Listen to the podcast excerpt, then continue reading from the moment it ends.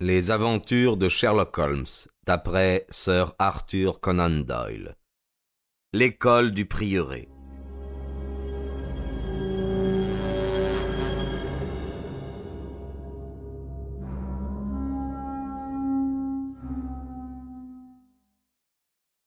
Enfin, voici un indice, cria-t-il. Dieu merci, nous voilà sur les traces du jeune garçon. Voici sa casquette.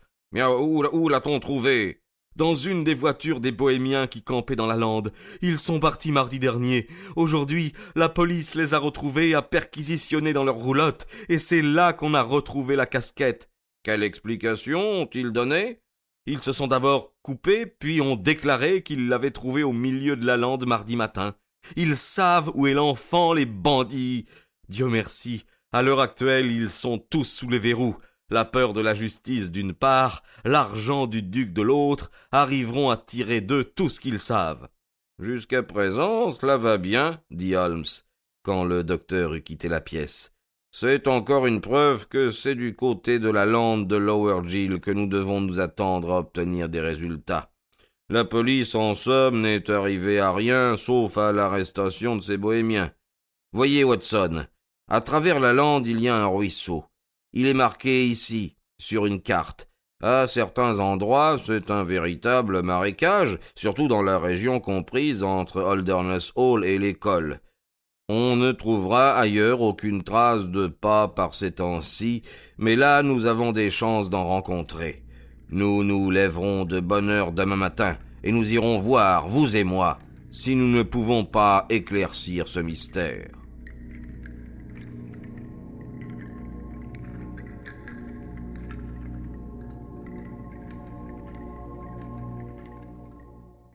Le lendemain, au point du jour, quand je me réveillai, j'aperçus près de mon lit la silhouette mince de Holmes. Il était complètement habillé et avait déjà dû sortir. J'ai visité toute la pelouse, le hangar à bicyclette, dit-il, et j'ai poussé jusqu'au bouquet d'arbres. Maintenant, Watson, une tasse de cacao vous attend dans la pièce voisine, mais pressez-vous, hein, nous avons de quoi occuper notre journée. Ses yeux brillaient. Ses joues étaient empourprées par l'animation du maître qui voit son œuvre bien en train, alerte et actif. Il était alors bien différent du rêveur pâle de Baker Street.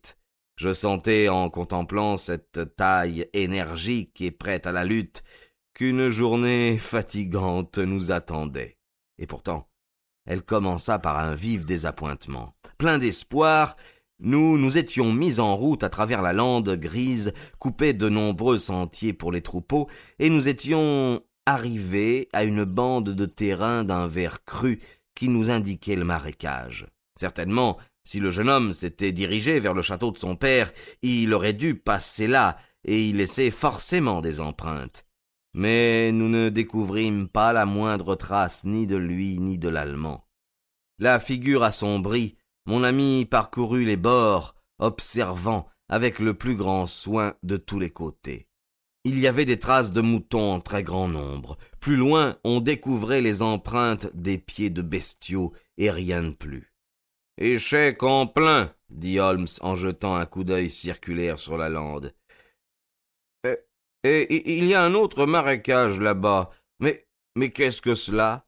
Nous venions d'apercevoir comme un sentier, au milieu duquel on distinguait le sillon laissé par une bicyclette.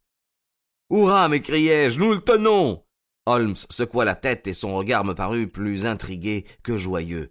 Une bicyclette, euh, certainement, mais pas la bicyclette, dit-il.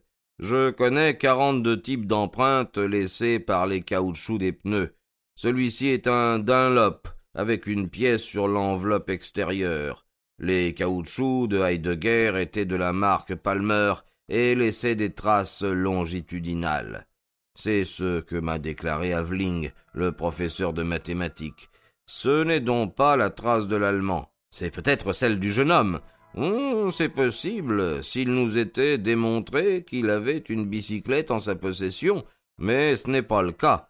Cette trace a été laissée par une personne qui venait de la direction de l'école, ou qui allait dans sa direction. Non, non, mon cher Watson, L'empreinte la plus profonde est toujours laissée par la roue arrière, qui supporte tout le poids, et vous voyez à plusieurs endroits que l'empreinte de la roue avant a été effacée par celle de la roue arrière. Sans aucun doute, la bicyclette s'éloignait de l'école.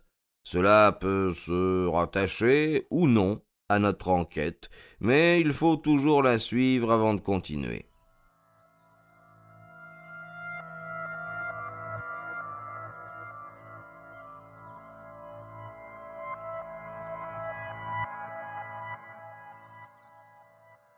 C'est ce que nous fîmes, et au bout de quelques centaines de mètres, nous perdions la trace en quittant la partie marécageuse de la lande.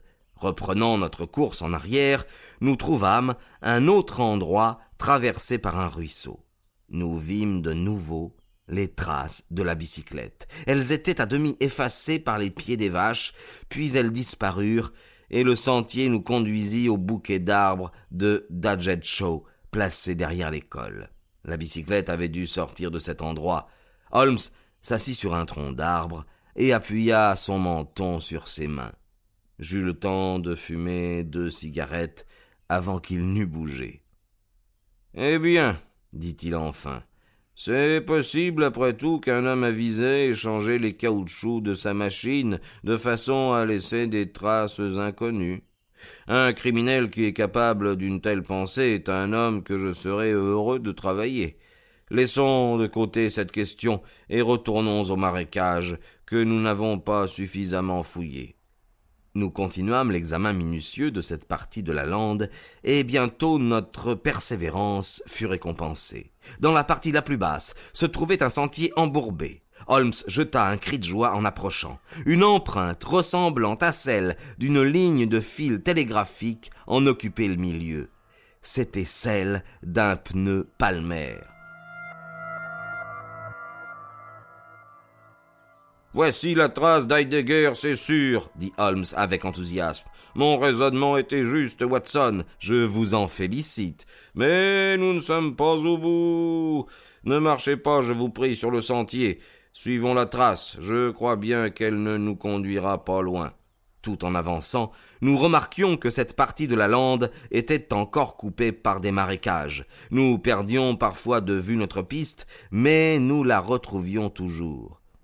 Remarquez-vous, dit Holmes, que la cycliste devait pédaler ferme. Ça, cela n'est pas douteux. Voyez cette empreinte où les deux caoutchoucs se détachent si nettement. L'un est aussi profond que l'autre, ce qui indique que le poids était également réparti sur le guidon et sur la selle, comme il arrive quand on presse l'allure. Mais par Dieu, il a fait une chute. Il venait de découvrir une marque irrégulière courant tout le sentier. On apercevait auprès des empreintes de pas, puis les pneus réapparaissaient. Un dérapage, dis-je. Holmes tenait dans sa main une branche d'ajon en fleurs. Je constatai avec horreur qu'elles étaient tachetées de rouge. Sur le sentier, au milieu de la bruyère, se trouvaient des taches sombres de sang coagulé. Mauvais, dit Holmes. Mauvais. Faites attention, Watson, pas un pas de plus. Ce que je lis dans tout ceci, il est tombé, blessé, s'est relevé, et remonté à bicyclette et a continué. Mais il n'y a pas d'autres traces à côté. Voici les empreintes de pieds d'animaux. Il n'a sûrement pas été éventré par un taureau, c'est impossible. Et pourtant je ne vois les traces de personne. Allons, continuons, Watson. Il a dû être blessé sérieusement. La piste nous conduit. Il ne saurait nous échapper. Nos recherches ne furent pas longues. Les traces des pneus commencèrent bientôt à faire des zigzags sur le sentier humide, et tout à coup, tandis que nous regardions au loin, un reflet de métal au milieu d'un buisson d'ajonc vint frapper nos yeux. Nous y trouvâmes une bicyclette munie de pneus palmaires, dont la pédale était faussée et dont la partie ayant été inondée de sang. De l'autre côté du buisson, nous aperçûmes un soulier, un bond, et nous vîmes étendu sur le dos le malheureux cycliste.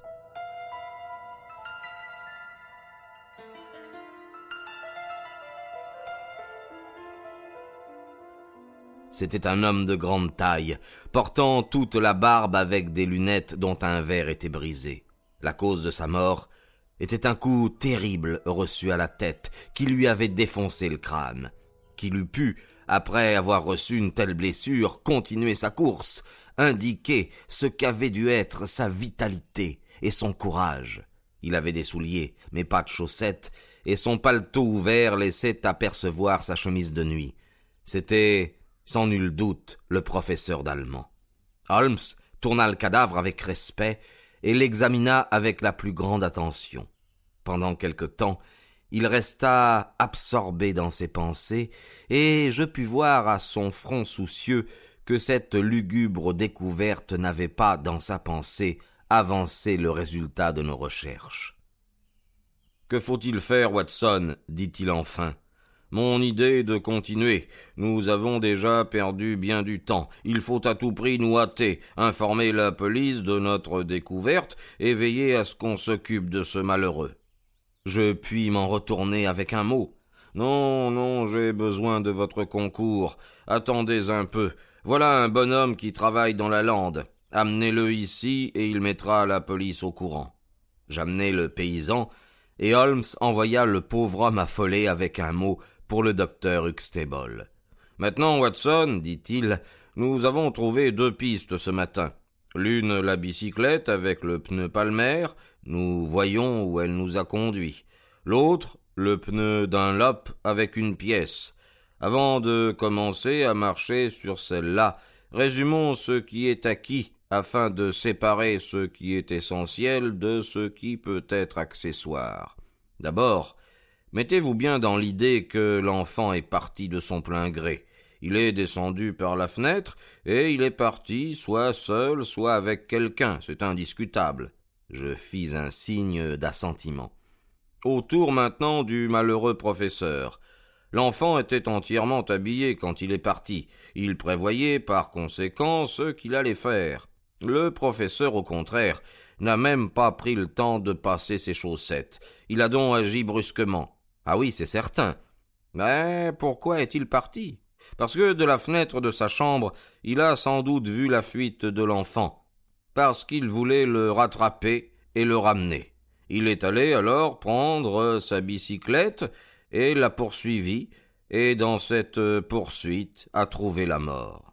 C'est très vraisemblable, J'arrive au point délicat de l'argument.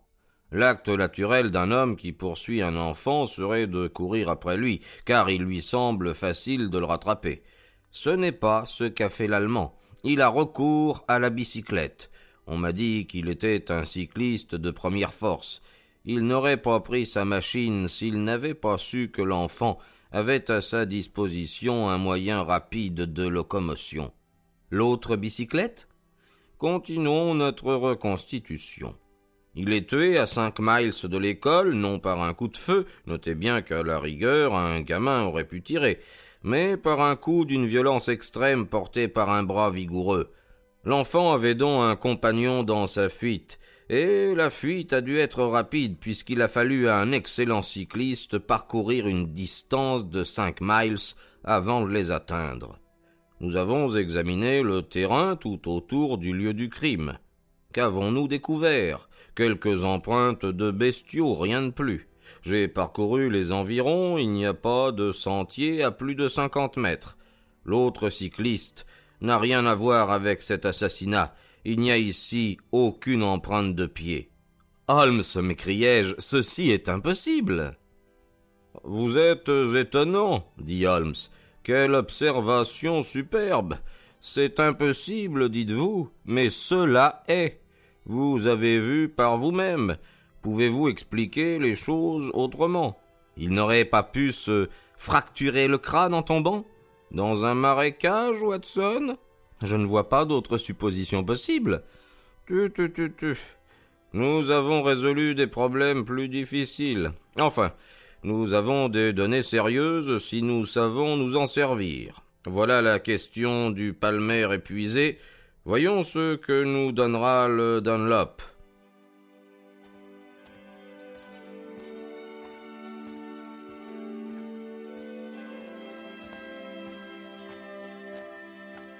Nous reprîmes cette piste et la suivîmes pendant un certain temps, puis elle disparut dans les touffes de bruyère. De ce point, elle pouvait aussi bien se diriger vers Holderness Hall, dont les tours grises s'élevaient à quelques miles à notre gauche, que du côté du village, qui se trouvait devant nous et nous indiquait la position de la grande route de Chesterfield. Quand nous approchâmes de l'auberge à l'apparence sordide, qui portait un coq pour enseigne, Holmes poussa un gémissement et me prit par l'épaule pour ne pas tomber. Il venait de se fouler le pied. Avec difficulté, il boita jusqu'à la porte, devant laquelle un homme d'un certain âge, petit et gros, fumait une pipe en terre noire.